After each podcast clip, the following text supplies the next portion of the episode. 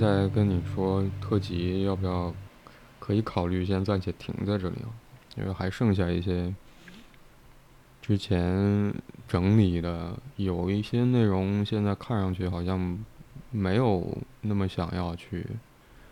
讨论了，还有一些我觉得好像也是能谈一谈。嗯嗯嗯。嗯，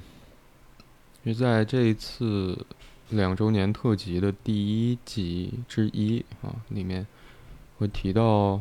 不久之前看到有一个，嗯，我们的同行应该是他在做自媒体，然后他对于做自媒体这件事情，对于咨询师这个身份，或者说从事咨询这个工作的人，可能会。你产生的一些影响嘛，或者面临的一些压力吧，可能都有。嗯，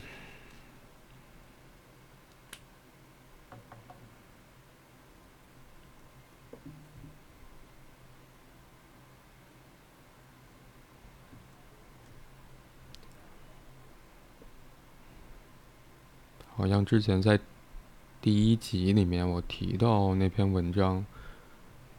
嗯，我想各位听众好像也有点明白，或者说能能听得出来特辑的这个调性或者状况，大概就是，我想起最近一集特辑有一个听众评论到，嗯，从 show note。的内容到节目的讨论，就是都有一点意识流的那个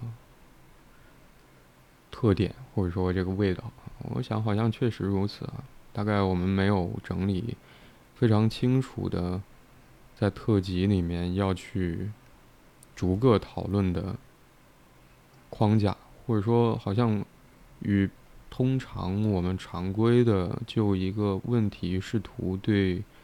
提问者和他的处境，嗯，尝试去理解这些内容，在一个非常，我会觉得还是有一个框架的啊，常规节目，但特辑好像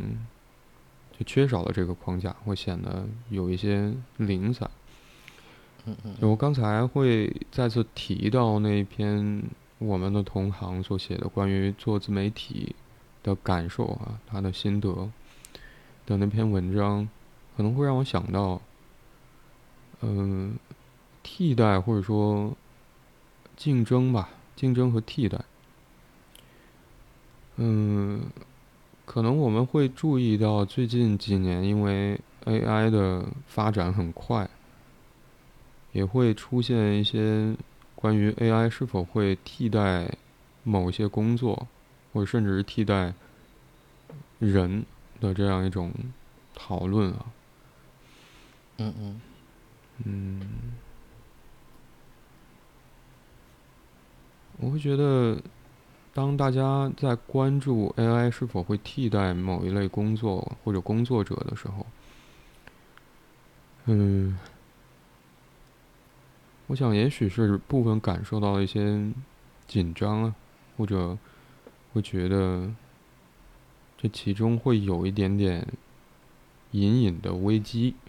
嗯，大概这样的感觉。嗯，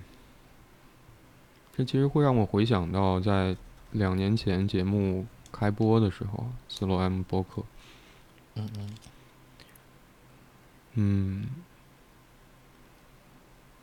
我也不能说在两年前好像播客这样的形式。是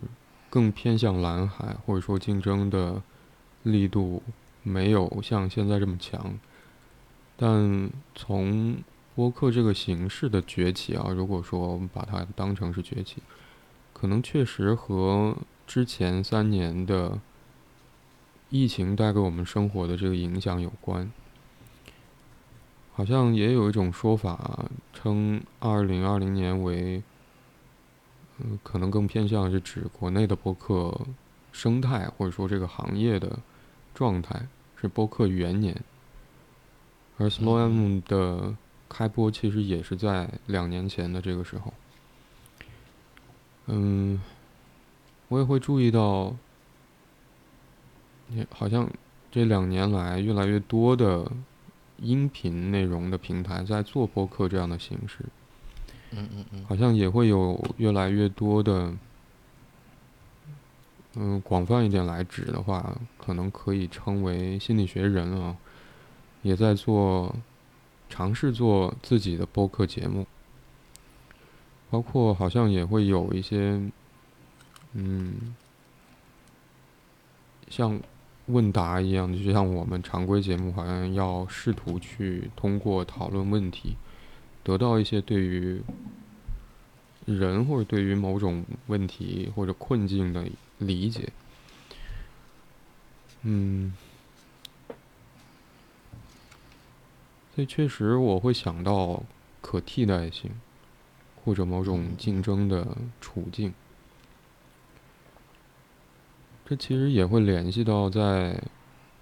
大概两年，也是两年前啊，我会觉得好像我们在。特辑里面时常，我会跳回到两年前去回顾曾经想到的事情。也许我想要去试图寻找，现在再回过头去看原先的那个在意的内容，我的感知有没有变化，或者说我在意的那个事情本身有没有变化？嗯，我可能会想到的是。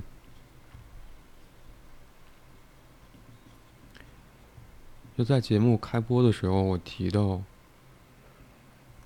就我们个体啊，个体一个人，好像通常是在一段关系当中去寻找自己的位置。嗯，我们会试图在关系里面从对方的回应当中去确认自己，也许是留给对方的印象。也许是，就是以人为镜的那个过程，通过关系去看见自己。嗯嗯嗯。而除此之外，还有其他的什么方式，我们可以去确认自己是谁，而不用寻找另外一个人的那个不是我，来去反过来确认自己是谁。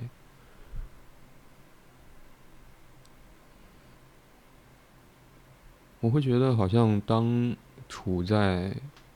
竞争的场景当中，或者说当提到在讨论 AI 跟人之间的关系的时候，是否我们有一天会被 AI 给取代？这个疑问的时候，我会觉得好像其中也隐含了这个这个问题：，就我们是在以什么样的方式去？认识自己，或者说看见自己，而我们看见的这个自己是可以，是有可能有一天会被什么别的东西所取代吗？就当同类型的，或者说，嗯。我们在做着和另一个人或者一些人有点类似的事情的时候，嗯嗯，我们怎么去确认自己跟对方的不同？怎么去确认自己？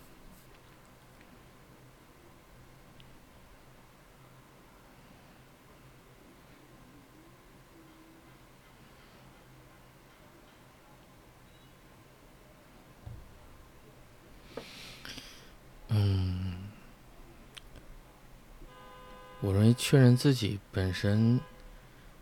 嗯，它有点怎么说？既是心理学的一个议题，也是比较哲学甚至宗教的一个议题。嗯，从我的观点来讲，那似乎这种确认大部分都是关于，嗯，稍等一下，我需要把窗关一下。嗯。其实，其实我们，因为我我记得之前在节目里边，呃，很早之前有在节目里面去说，人类有一种有一个先天的一个缺陷，是我们永远无法直接用自己的脸眼睛看到自己的脸，嗯嗯，所以我们无疑是需要通过外界的环境才能够确定我们自己究竟长什么样子，或者说我们那一刻自己的，嗯、比如表情、那个仪态等等等等，嗯。我们才能确定自己。嗯但是这个确定的话，又又跟我们内心的这种充充实、充盈的感觉有关。嗯，因为你即即便确定了那一刻的自己，但是你对于那一刻的自己的理解，又跟你自身的这个心理状态有关系，所以它肯定嗯。是一个相辅相成的一种状态。嗯，很难说是由一方直接做了一个决定，嗯所以在那样一个状态里边，因为 AI 的话给我们既是惊喜，又是一种未知。嗯，AI 会让我们感觉很多部分都，嗯、很很省事儿，或者说它拥有着比我们更强的一些能力，比如说在数据处理上，在嗯精精准的定位上等等等等。但另外一方面来讲，就是这好像也是来自于我们自己，就很多时候从一个点出发，可能我们我我们出发的时候会很清晰我们想要去的方向跟目标点在哪里，但一旦出发嗯。之后，好像很多时候就会受呃情境的影响，嗯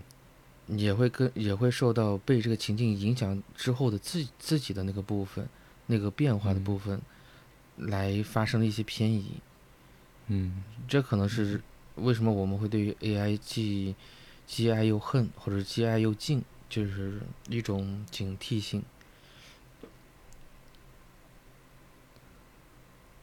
嗯，至于你说到的 AI 是否会取代于心理咨询行业，坦率的说，嗯，我认为未来可能会。我不只是所谓心理咨询，我我认为很多行业可能都会。但与此同时的话，我又认为并不太，第一个不会那么快的发生，第二个是也许也许人会放弃这个选择，放弃什么选择？放弃可以拥有他的选择。原因是，嗯，因为我我认为在使用 AI 跟我们过去的那个克隆技术一样，它是存在一个强烈的一个，其实是一个伦理的，就是，就是它既可以被这个很好的使用，就是我们所有的认为它，呃，因为它肯定是个双，就是两面性的、双刃剑的嗯。一种状态，它可以被一个很好的使用，但它也可能会被，嗯、比如说数据，呃，或者说被人被人所谓入侵，从而嗯。做了很多这种违背我们常规伦理或人类伦理这些要求的部分。嗯哼。因为毕竟嗯，嗯，有很多时候我们是希望隐私能够得到保密的，这也是为什么很多时候，我呃，我们潜意识会帮我们去回避问题，回避那个核嗯心问题。嗯、原因是我们并不想，我们可能需要需要时间去准备，而准备着准备，我们可能就会完成这个这个回避，或者是嗯会被新的一个问题所所谓的给给困住。但那也也嗯可能是我们潜意识帮我们逃避那个困扰的一种方式。嗯哼嗯哼所以你说 AI，嗯、因为当当它越发的能够去解决我们心灵层面的问题的时候，或者说能够提高这样一个效率，它也可能会让我们更加畏惧。而一旦嗯出现了，比如说资料很难完善、很难保存，因为我记得之前好像有出现过一个，好像是国外的一个事件，就是他们那边的咨询师好像是会把一些案例的记录上传到一个，呃，就是有有着这种怎么讲公信力非常高的一个机构的云、嗯云平台上，但后续好像这个嗯数据是被，呃，就是盗窃了，被被盗了。然后从而产生了一个一个特别大的一个公信公信的一个危机。嗯我相信这这这很快就会出现，就是所有人可能都会很小很谨慎、很警惕的。嗯所以我认为有没有可能取代，很有可能，原因是它确确实实，甚至是会比我们自己做的要更好。但但另外一方面来讲，嗯，我认为人类就是在不停的犯错中才能有成长的空间。就像我们在咨询师的讨论的场景里边，特别是每一次这种朋辈性的或者团队的这个讨论时候，你会发现，几乎没有一个咨询师是不犯错的。嗯哼。但也许这种犯错，嗯，才。才促使了这种你们工作可以向前推进的，或者或者是有所经历的那个坚实的原因。嗯，AI 可能它不会，就是加引号不不会怎么犯错。我想起，嗯，我们会看到很多科幻电影，科幻电影有关 AI 的。嗯嗯嗯，会对人工智能增加很多限制，那是我们我我所不了解的另外一个专业啊。嗯嗯。但那些限制听上去是为了去封印嘛，好像是为了去封印 AI 的能力。嗯，但我刚才会，嗯，有一点疑惑啊，就对于那些限制所封印的能力是什么？就如果是指，嗯，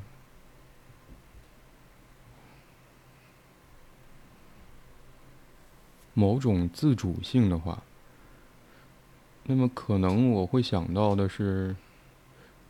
也许我我会比较偏向认为或者赞同你刚才所说的那个 AI 有没有可能会替代人类，或者说替代。在很呃不同的行业，可能有不同程度的替代发生这样的情形。嗯，但我不知道是不是啊，在封印那那个主动性。嗯，除此之外的话，我其实会更加偏向认为，因为 AI 很难去取代人。嗯，我在想，很难的那个部分是，可能恰巧是我刚才所说的那个主动。我觉得那个主动，不是说要去做什么。当然，你给他下达一个指令之后，接下来发生的事情是他按照那个指令所主动完成的任务。也许其中也有一些主动哈，但是回过头来再去看这件事情，如果他没有下达指令，他没有根据他能够掌握的海量的信息来去。嗯，使这些信息之间发生联系，然后以针对某一个非常具体的问题采取措施的话，我想可能很难说是活活着吧，活着，或者说所谓那个心灵的活性。嗯嗯。嗯，我在想。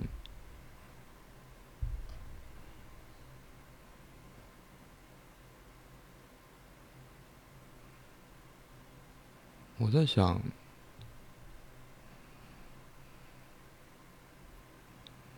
我们是怎么长大的这件事。刚才啊，嗯嗯，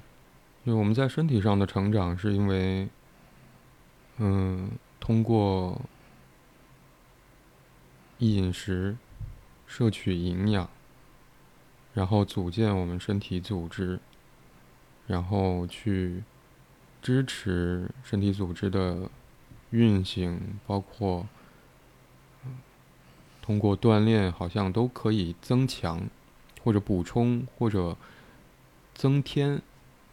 我们原本已有的那个身体组织，让它慢慢变大成长。这当然也有基因的问题。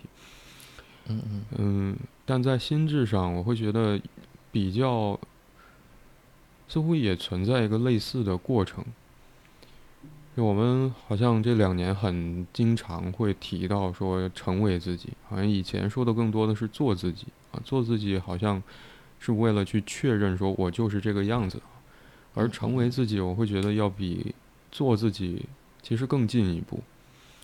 而这个成为本身也意味着，好像我们心智或者说，嗯，拿自我来讲，可能也会清晰一些。我们自我，我们的自我，或者说我们的意识，好像是在经历着变化的，是在，嗯，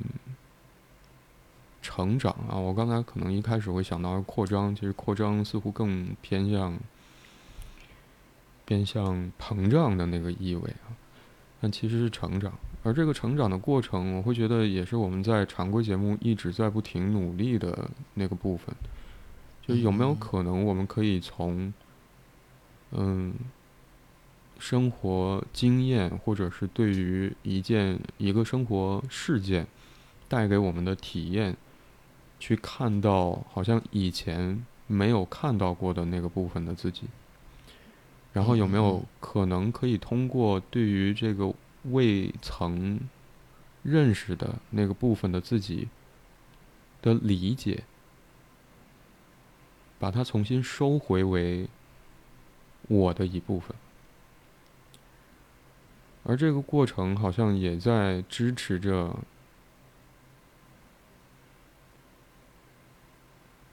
我们的就内心的那个自己。所谓的那个自己，在慢慢变化，慢慢变得可能更加丰富，可能更加完整，可能更加贴近我们对于生活的感知。嗯，我想这个过程，我嗯。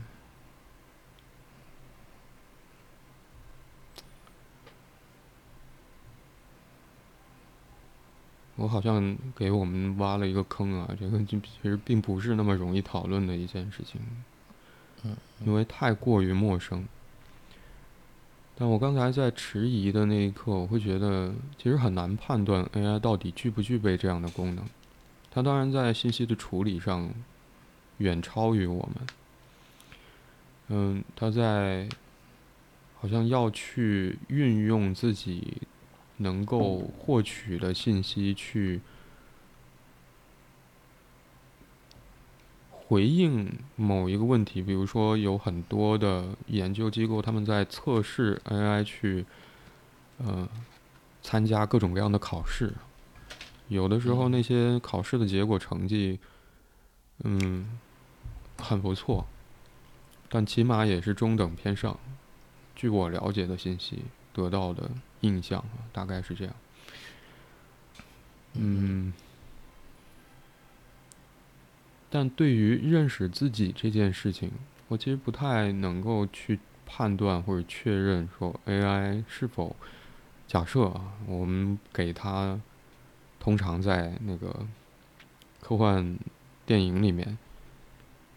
能够知道的，好像要给它一些限制。的那个限制，如果解除的话，我不知道它是否会呈现这样的能力。其实，其实会更偏向怀疑这件事。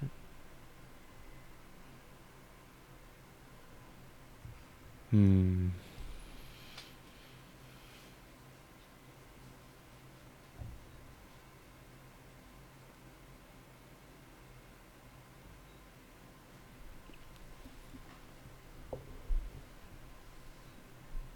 也许我想要去讨论这个问题，是在于好像，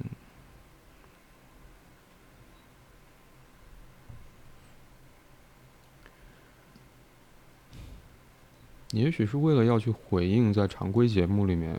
我在和你一起讨论那些具体问题的时候，时常好像得去警惕的一个倾向。嗯嗯。嗯，当我们觉得好像一时在读完提问者写下了那些写下的那些文字之后，嗯，在一筹莫展的时候，在文字的内容读来让人感到费解的时候。在我们谈着谈着好像不知道要说些什么的时候。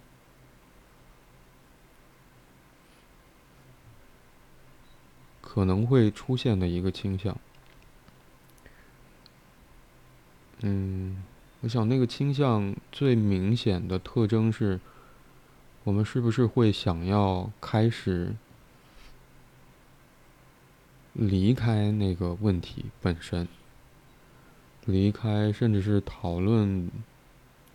似乎进行不下去的那个场景本身。嗯嗯。也许那个逃离的动作会表现为，嗯，我们也许会回想起。在接受训练的时候听到的东西，我们会倾向用一种现成的，甚至是用现成的话，嗯嗯，似乎非常想要在那一刻马上能够得到一种解释。无论是对于我们，对于提问者留下的文字感到一筹莫展的解释，还是对于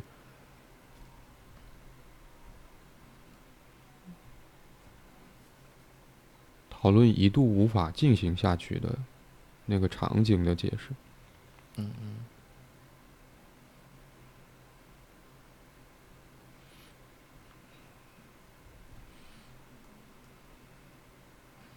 就我会觉得这个倾向是，也不能说危险啊。其实，可能每一天都在发生着这样的事情。可能每时每刻，我们都会想要去快一点得到一个答案。我想在这种情形之下，或者在这个倾向里面，或许我们感受到的是未知。不知道，不了解，不清楚，不认识。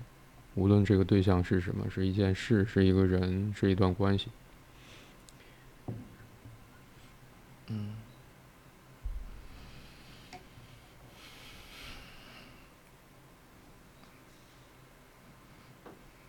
但这个倾向其实确实会把我们带离，就像我前面觉得，好像我会。怀疑 AI 是否具有就成为自己的那个主动的能力，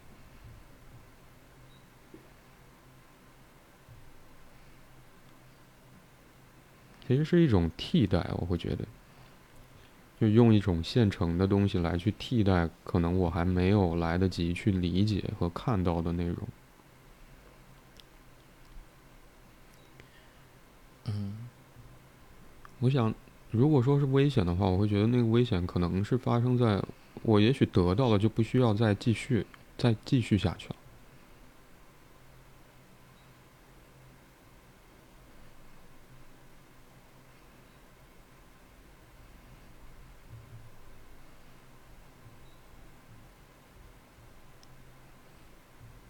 是。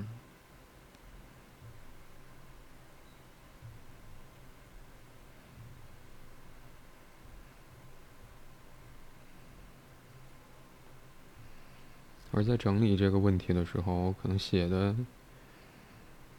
我会用虚假的知识来去支撑这件事。嗯，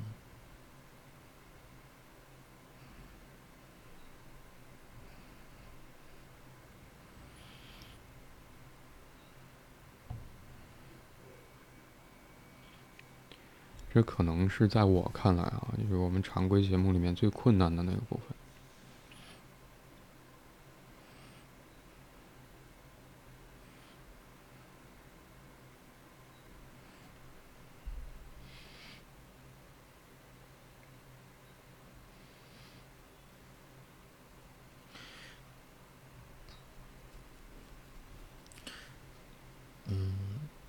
首先，我的理解，这显然是一个很正常的一个现象。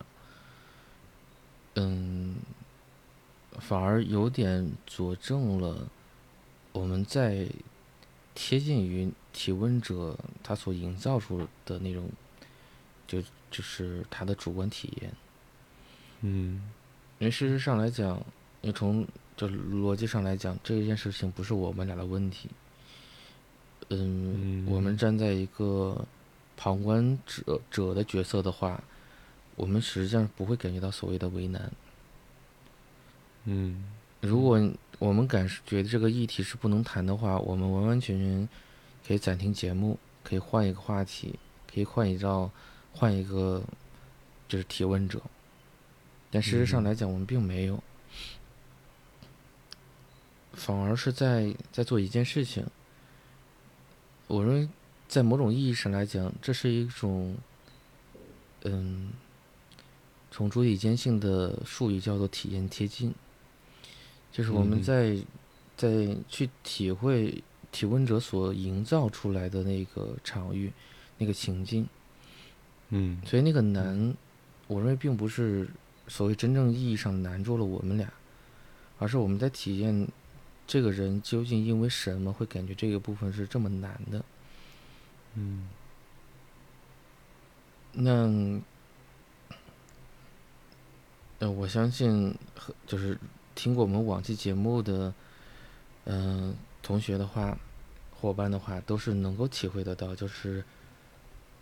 就是随着这个问题，或者是我们对于这个问题的一步一步解剖。似乎那个提问者的那个难，因为我记得很多时候我会看到评论里面会说到很悲伤、很痛苦，嗯，甚至呃，我记依稀依稀记得有有人会说那个节目听起来是有窒息感的，嗯嗯嗯，这些都是一个，这些都是一个呃情境层面的一种共情，就是我们跟对方达。达到了他的一种共鸣的感觉，所以我们才会有这样的体会，因为我们那一刻并不处在那样的场域里边。嗯，好像我们要试图进去。是的，也只有这样的话，我们才能够就是理解到对方就是是什么原因要这么样的去表达，这么样的去说。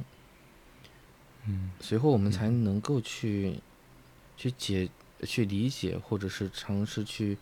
诠释到他，嗯，就他的真实困难是什么？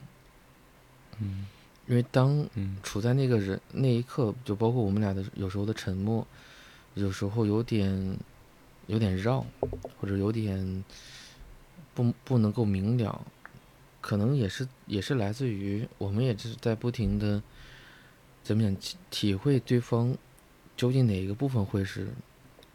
会是所谓的他的核心问题？他真正纠结的点，或者真正困扰他的点，可能这些都是。但我，但就像，呃，一千个读者有一千个哈姆雷特一样，那一样的，就是每个人处在这个局面里边，他真正困扰着他的那个因素，只有这个人才能知道。嗯，只有经经历了，或者是不停的靠近他的体验。我们才能够逐步逐步的排除掉那些不是他想要的答案，或者不是他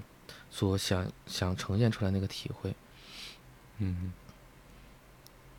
所以我认为这一部分的困困难，既是我们这个节目的，我相信也是听众的，更可能是这个真正在提问的这个人他的那个那个困难。很多时候。嗯。我我也这边也也会看到，就是一部分听众会感觉 听我们节目很很煎熬，嗯，中间会有很多很多的，呃，比如说对题目对问题没有不熟练，呃，坑坑巴巴的，或者说断断续续的，嗯，但这也许就是我们很很常规的一些生活。就是好像有所掌控，但好像很多时候也处在一种，嗯，并未完全掌控的状态里边。说失控有点过分，但，他好像就是在这种略显似是而非或者含糊其辞的状态里边待着。我们没有办法凭借个人意愿左右所有的事情。我们可以去干预，但是我们没有办法，我没有办法直接性的去控制。嗯，甚至是有些时候的影响力也是会也会在程度层面上是有轻轻轻弱的。所以这也是我们为什么很多时候想要去离开那个不可控的位置，听听着很煎熬的位置。嗯嗯，虽然我不清楚这个我们节目的完播率是是多少，但我相信可能就真正就一次又一次陪着我们能够到到达结束的，他们心里面一定会有一种感觉，嗯嗯，因为他一定会更加贴近于生活。有很多事情，所谓事情的解决，不见得所是真正意义上的，就像那个解题一样，你答对了，而是在于这件事情过去了，可能是物质层面的，可能是时间层维度的，成为了历史。对，哦，你刚才提到的这些内容，会让我想想起。嗯，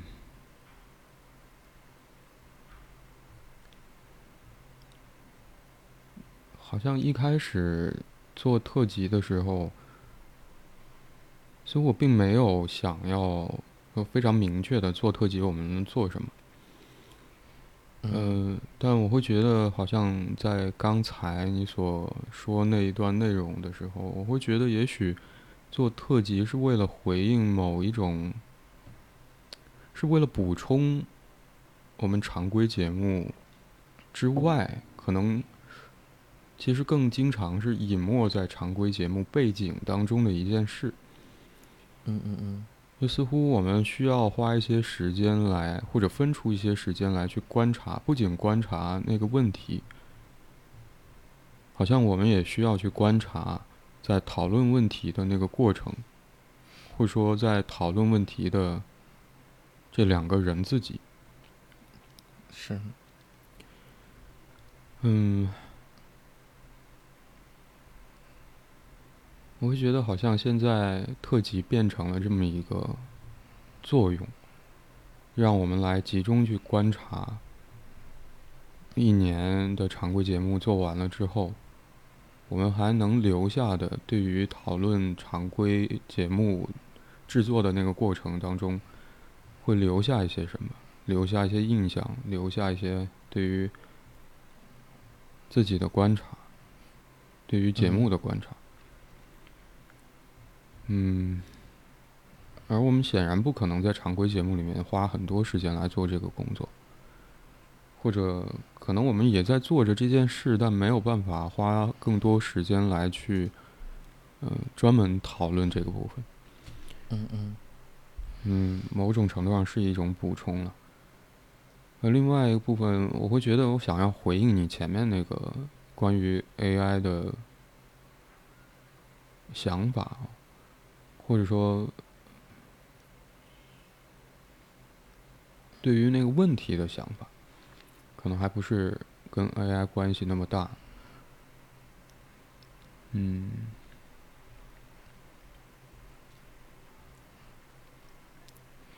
我在想问题和提问者之间的关系。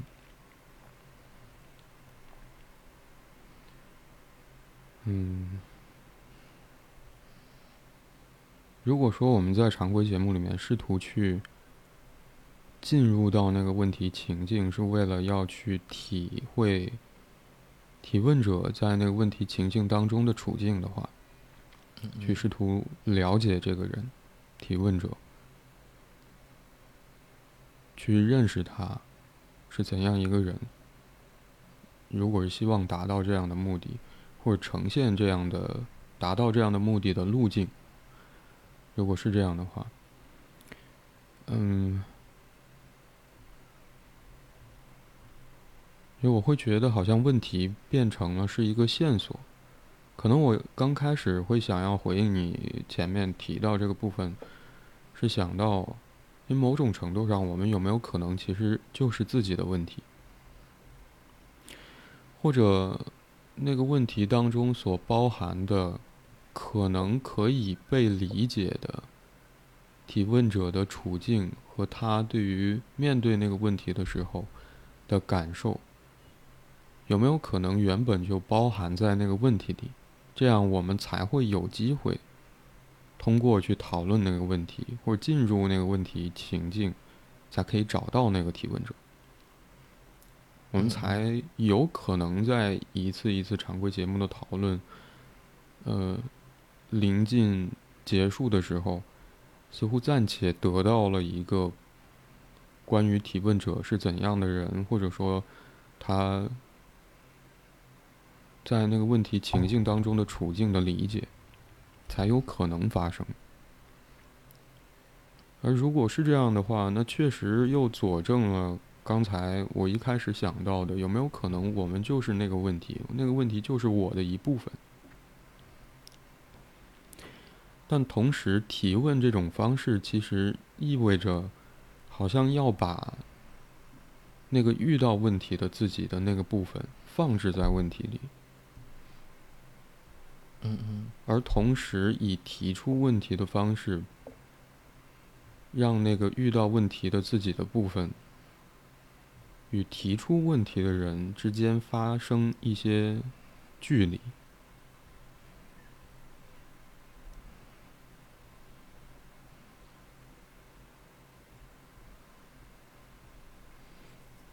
所以，我刚才会觉得，好像在常规节目里面，我我们似乎在做着这样一个动作啊，就是从地上捡起一些什么东西来，去观察它。而这个捡被捡起来的东西是曾经被丢下的东西。嗯嗯嗯。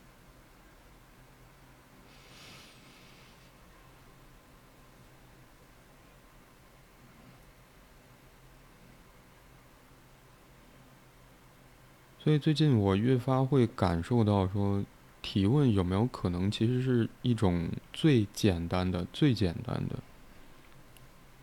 去启动我们认识自己啊，认识自己，这曾经是被写在古希腊的神庙上的一个箴言。嗯嗯。或者成为自己，有没有可能提出问题是一种最简单的起点？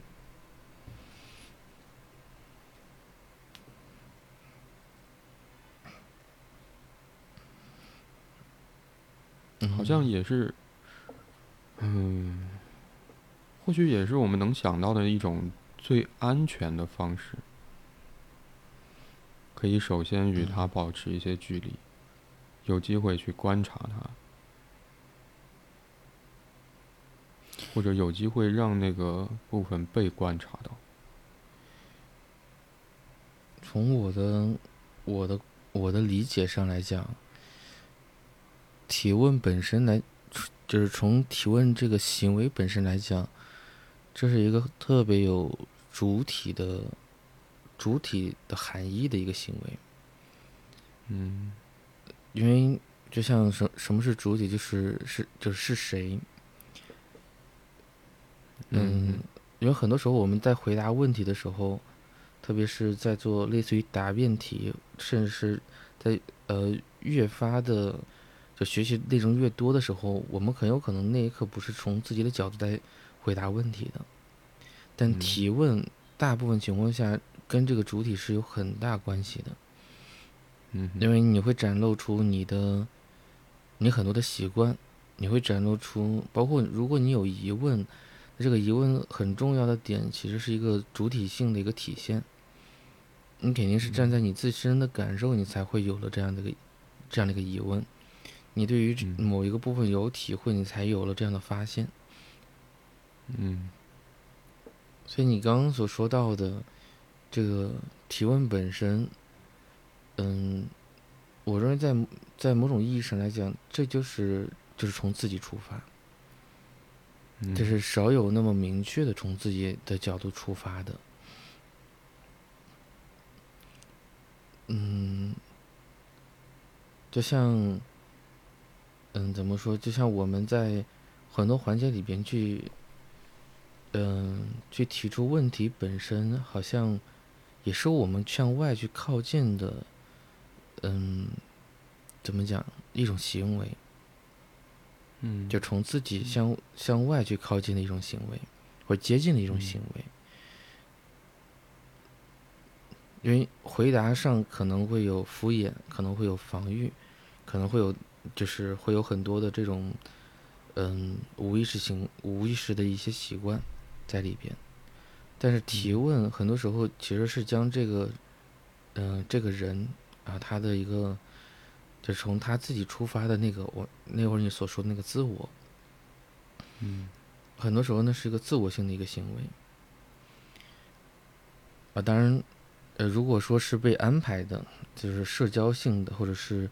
比如说那个有些发言是需要去提问的，被安排来的，那那个那个是从另外一个角度来去看待这个现象。但是显然，如果你你有一个问题，并且向外去发问，这里边一定会有指向，而这个指向的前提是你你会有这个主体，所以你才会向外有一个指向，而向外有一个指向的时候。那已经证明了你跟外界是有一个潜在关系的。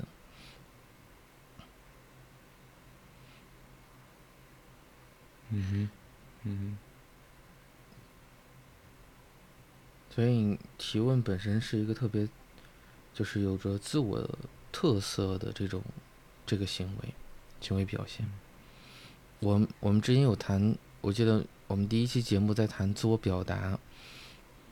嗯，我们一直在说自我表达困难，但事实上来讲，当你能够去提问的时候，实际上就在某种意义上来讲，就穿越了这些困难，或者说在某种意义上来讲，承载了这一部分的困难。嗯，而那一刻，因为这个行为本身就是向外向外去发生。嗯嗯。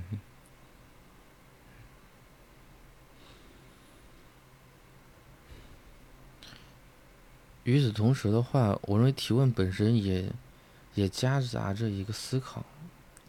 就是可能不见得是思考结束，但起码是思考的萌芽。如果你对此没有想法、没有好奇、没有一些嗯没有一些感触的话，可能这些这个问题是无法形成的。嗯嗯，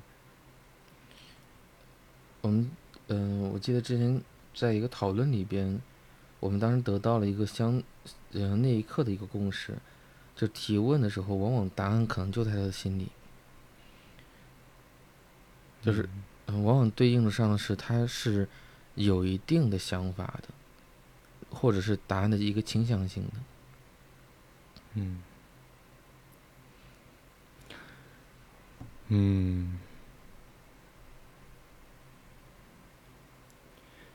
Slow M 播客作为 Slow M，就是我在尝试以这个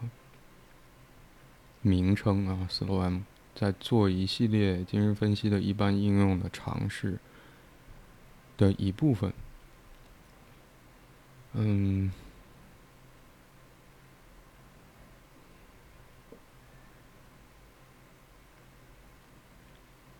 我会觉得好像经过这两年，越来越接近。精神分析的努力，我不能说我明呃理解了精神分析到底在做什么。当然，不同的流派其实会有不同的观点。嗯，但当我们在以讨论一个人提出的问题这样的方式。你试图探索也好，还是说试验也好，嗯，精神分析到底有多少种可以在我们普通人一般平常的生活里应用的范围和程度，或者说，嗯，它提供了怎样的视角？这件事情来去看讨论问题这件事。嗯嗯，就我会觉得好像提出问题，然后去试图理解，然后去回应问题，嗯，和我们在这个讨论过程当中所做的另外一件事情合并在一起，会让我想到精神分析提到的，或者说或者说精神分析会认为我们在做一件事情的时候，同时也在做着另一件事，或者可能换另外一种表述是，精神分析认为我们在说一句话的时候，可能也包含了这句话里面指涉的其他的意思。可能在比昂的思想理论里面，会认为一个词可能具有，或者一段话语可能具有不同的化合价，而这个化合价在像电子的那个世界一样，在等待与，嗯，或者化学元素啊，在等待与另外的元素或者微粒形成连接，创造出新的东西。所以势必好像，包括弗洛伊德认为，凝缩的无疑是工作过程，也意味着说，好像我们所说的话，嗯，当从更高维度降到三维啊，我会认为好像语言是一个更三维的降维的过程的时候，势必在维度叠缩的情况之下，会有一些东西。重复，好像同时也意味着，好像三维的话语里面所包含的内容，远比我们说出的话本身要更丰富，才会有那个化合价的这种想象啊！我想，嗯嗯嗯，嗯，所以我会觉得，好像在常规节目上。当中啊，我们仿佛是去试图寻找一个具体问题的答案。有的时候，好像我们也会在常规节目的讨论里面提到这个部分。嗯嗯。但有没有可能，另一个价，如果是多价的话，起码二价啊？另一个价上面所价位上所发生的事情是，嗯，我们试图好像想要透过对问题的讨论，嗯嗯嗯，来去寻回当一个人提出问题的时候，连同把自己的某一个未知的部分。放进这个问题里面，放置在一个与自己有着所谓安全距离的位置，嗯嗯，去找到这个部分，去找到那个未知的或者说想要远离的那个部分。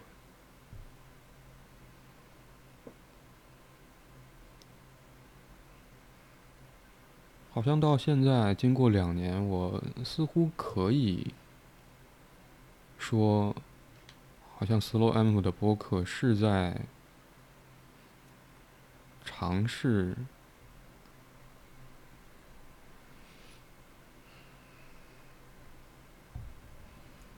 做那件事，精神分析的一般应用，或精神分析的一般使用。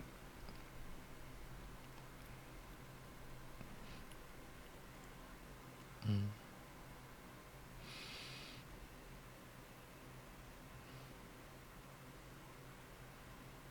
那么就像你前面提到的，就无论对于提问者而言，好像在他所面对他提出的那个问题的时候，或许会有很多，嗯，很复杂的感受。比如说好奇，要不然也不会提出问题，对吧？但同时也会有对于提出问题、提出的问题会有一些隐约的理解，可能会有一些兴趣，可能也会有一些抗拒，可能会有一些对于处在问题情境当中的那个未知的自己的部分。会感到有一些畏惧、恐惧，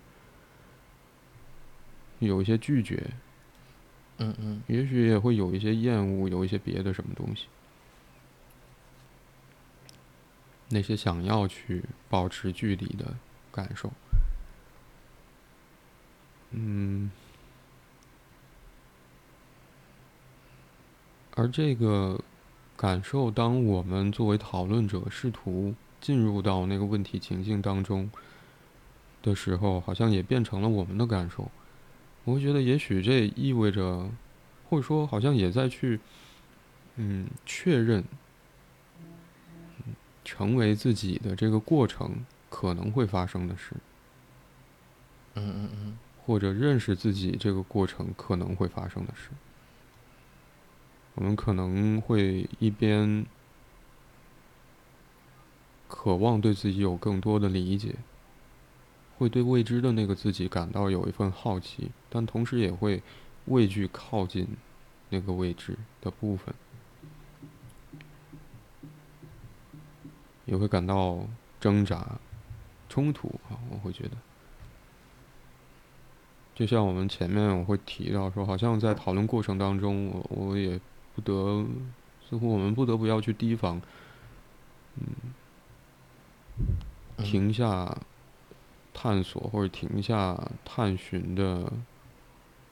努力，然后找一个现成的东西填补到那个空白里，填补到未知里面那个倾向，其实也是在面对那个。或者在体会着那个挣扎的感觉，是，嗯，就我刚才会提到问题，或者说重新再回到问题这件事情，嗯，我会觉得它是一种最简单的启动认识自己或者成为自己的起点或者方式，一个开端。是因为我好像渐渐的，对于问题这这个东西，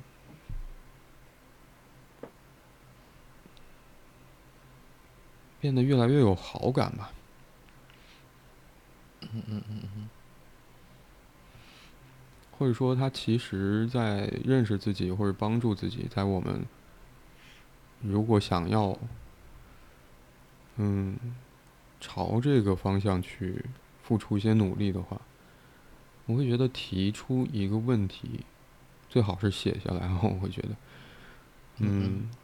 其实帮了大忙，有非常重要的作用跟意义，不可估量的价值，甚至是。是的，我经常会在。就是在，呃，面对一个新的新的来访，可能还没有开始工作，或者是呃首次访谈的过程里，嗯，如果对方开始再去思考他所认为的问题的时候，我我大大多数情况下都会会去很肯定他的这样一个行为。我甚至是在某种意义上来讲，我认为一个咨询，它之所以能够。嗯，能够有效，或者最终能够走到一个我们达成我们起初的这个目标的这个位置的很重要的一部分的原因是来自于提问者他对自己他对自己有所思考，嗯，他可以去穿越很多那些屏障的部分，那些以往的这种阻碍的部分，向自己提问。也许这个问题是。在问过去某一个时空的某一个人，也许是在问命运，更像是在问自己。但好像正是正是这么一正正是这么一股力量，或者是这样一个推动力，才有了后续。因为很多时候咨询我们都需要蛮久的时间，很多的摩擦，很多的碰撞，才能一步一步最终接接近于一个真相。如果没有了这样一个问题，或者这个问题不是他自己问的，是被问的，是是别人的问题的话，或者别人的发问的话，大概率这个这个工作是很难，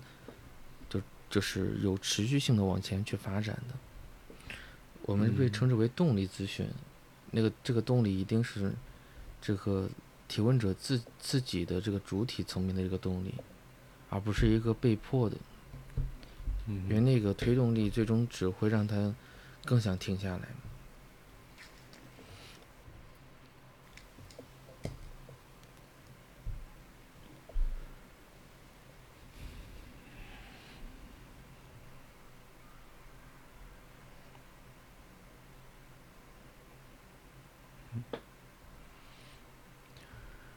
可能对于我来说，接下来似乎要去，嗯，很难用解决问题来去称我可能接下来想要做的事。嗯但确实对于我而言是还没有。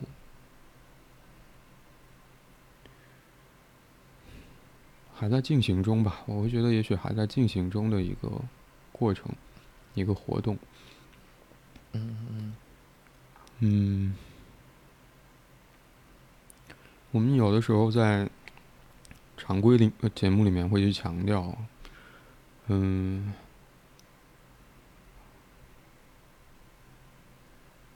也许就认识自己或者说成为自己这个角度来说，精神分析肯定不是唯一的方式。它不会是唯一的方式，或者用比昂的理解来说，精神分析可能作为，嗯，去瞥见真相啊，所谓的真相或者真实，他称之为终极现实或者终极真实的那个东西，只是其中一个顶点，只是其中一个角度。只是其中一种路径，而更重要的部分是在于，在不同顶点之间，或者说，也许在咨询当当中发生的事，是在两个人心灵之间，嗯嗯嗯，所建立的连接，或者在我们讨论常规节目当中去讨论一个一个具体问题的那个过程里面。我们可能一方面试图在问题情进入到问题情境当中去和提问者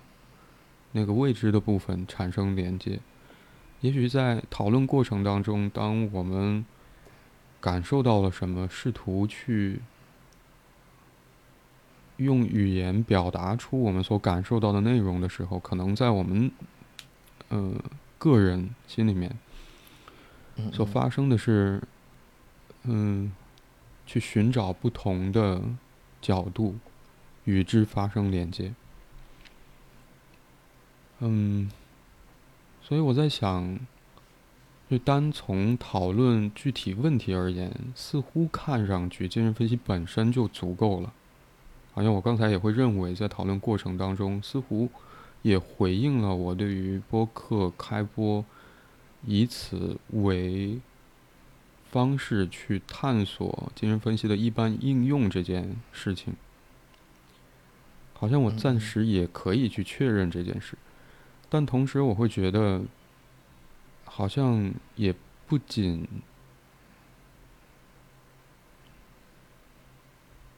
不仅如此吗？还是还有别的东西？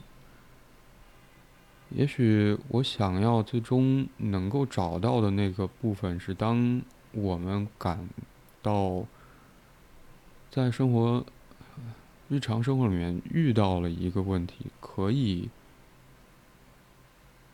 用语言把那个我们所遇到问题给表达出来或者写下来的时候，或者之后，嗯嗯，我们可以。如何开始？如果说提出问题是一种最简单的认识自己，或者说成为自己的起点和方式的话，接下来我们要如何继续下去？嗯，我会觉得单只是使用精神分析的思考方式，嗯，一方面。我会觉得有你刚才提到说那个过程的缓慢，因为在咨询当中我们所采取的主要是这样的方式。但另外一个部分是，嗯，可能在前面也需要花很长时间去做准备，不只是在开始之后的那个时间的长度上。嗯嗯嗯。就像我很难想象，嗯，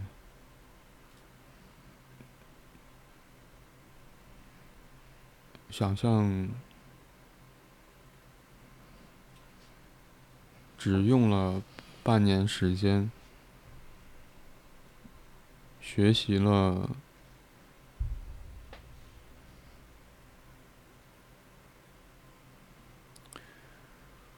哎呀我觉得这话听上去有点招骂。就很难想象当我们只是学习了从书上看到的东西或者说完成了嗯一种一种短时间的训练，就可以做到以精神方呃分析的方式去思考啊。当然。我同时认为，即便是不去学习，可能比昂所说的那种从体验中学习的思考方式，其实我们也依然在用。嗯嗯嗯。比如我们看到一部好看的电影的时候，会受到触动，也许在那一刻，我们沿着那个触动，继续往下追寻触动的来源。我们想到了什么和自己有什么关系？其实也是在做精神分析的思考。所以我同时会认为说，这不一定是只有接受训练才可以做到的事。但同时，当我们作为好像以精神分析的思考方式来去提供某种服务，或者作为某一项特定的工作的时候，又很难去想象说，仅仅是。一个很短期的学习就可以使用的，是的，可能这话听上去有点矛盾啊。嗯，但也许我想说的是，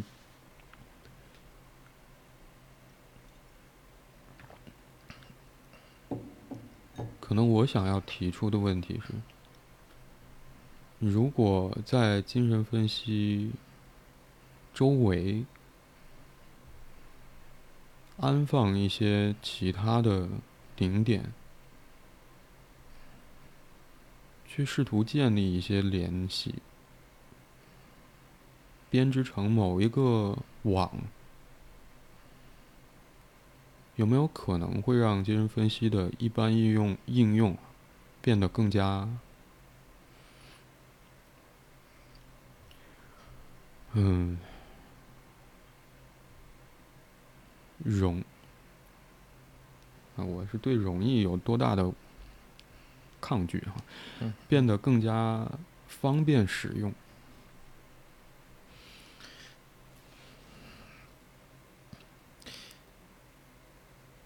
嗯，我认为这里面可能会有有一个天然的困难。嗯，这个天然的困难是在于。就是精神分析的信仰是，就对于潜意识的这种认定，嗯，因为所有的部分都会是在潜意识的这个概念为前提下，然后才一切都是都是，呃，怎么讲才才能够所谓的自圆其说，嗯，那而潜意识的本身的定义就是来自于我们的意识是无法直接意识到的。嗯，我们很多时候是在那些残影之下，在那些错误，就是口误或者这种，嗯，这种所谓的不小心之下，我们才能逐步的感受得到，而且那个是发生了很多次，我们才能够进行这样一个发掘跟这个发现。嗯，也就是说，作为这个技术的使用者，这些咨询师们在做受训的。的这个背景之下，似乎只学习到了，或者大部分只是学习到了，就是如何跟另外一个人工作的时候去，呃，理解跟找寻他的潜意识相关的这种，比如模型这种规律。嗯，这是为什么我们作为精神分析师，呃，或者精神分析取向的咨询师是需要个人，呃，体验的。个人成长的原因，是因为我们也很难捕捉得到，或者说，我们很多时候，如果你比葫芦画瓢，只能说你越画越越偏离，因为潜意识也会去遮掩着它的存在，它不会让我们直接呃直接感受得到的，我们也只能从那些残影之下，逐步的，就像那个拼图一样，去去找寻那个呃那个全全貌是是一个什么样子。嗯，所以这是这个这一项技术相对来讲，就为什么，嗯、怎么讲？一个是难的原因，第二个是不会有那么所谓快的时效性。嗯哼嗯哼但像你刚刚所说到的，有没有这样一个媒介，让这个部分能够被我们所所使用？我认为就像就像那个提示卡一样，我认为是有可能的，因为很多时候它可能会让我们嗯、不那么贸然性的深陷到一个某一个情绪里边，嗯。嗯，它可能会让我们在某一个卡点的时候会想想想要停一停。嗯哼它会让让我嗯们，我认为其实是在一个毫无空间的状态里，尝试去寻找着那个间隙，让让一嗯些节奏能够缓慢下来。嗯，作为怎么讲？作为多年的这个从业者，嗯，我我个人会认为精神分析最终会提供的，我认为更多会是一个思考的，不只是一个模式，而是一种习惯。它可能会嗯潜移默化的改变于我们，呃，它不不是说直接让我们发生的根深蒂固的变化，而是在于它会提供更多的视角，让我们不不限于某一种有偏执的或者或者是一个呃感觉局限的一个狭隘之中，它能更让我们去接近一个真相。嗯哼嗯，你说眼眼保健操有没有效果？我们如果做的对，它肯定会有效果。但如果如果就但它的效果怎么来体现，好像我们又无法直观的感受得到。嗯显然，你揉揉你的脸颊，这这肯定不会有什么效果的。嗯嗯，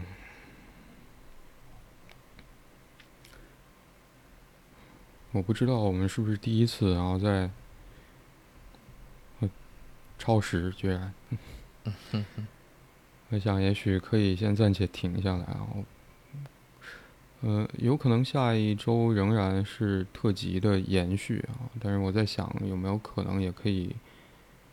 嗯，从特特辑我们再试图去观察自己常规节目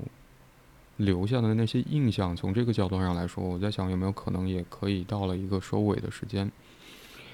嗯，我们暂且等等看啊。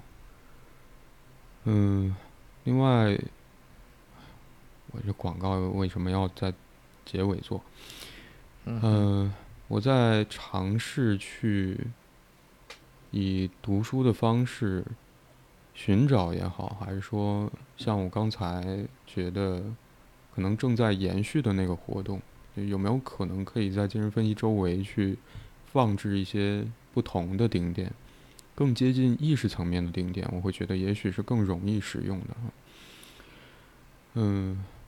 所以我在尝试做读书会。嗯，对于读书会的说明也好，或者说简要的我的观察，或者说我认为自己在做的是什么事情，我写了一篇文章，或许在明天，就是这一集特辑上线之后不久，各位可以看到，我也会在小宇宙上发布公告，告诉大家。嗯，也许我们特辑之四啊，就先谈到这里了。感谢你收听这一集的 Slow M，我是白龙天浩。我是李阳，嗯如果你喜欢这一集的内容，欢迎你点赞、评论、分享。如果你有任何关于节目内容的想法和建议或意见，或者想要分享你所关心和在意的事情，可以通过节目描述栏里的邮箱发邮件给我们。现在你可以通过喜马拉雅、小宇宙、网易云音乐、Moon FM、苹果播客、Spotify Google Podcast、Pocket Casts 等平台订阅并收听 Solo M。今天我们就讨论到这里，拜拜。拜拜。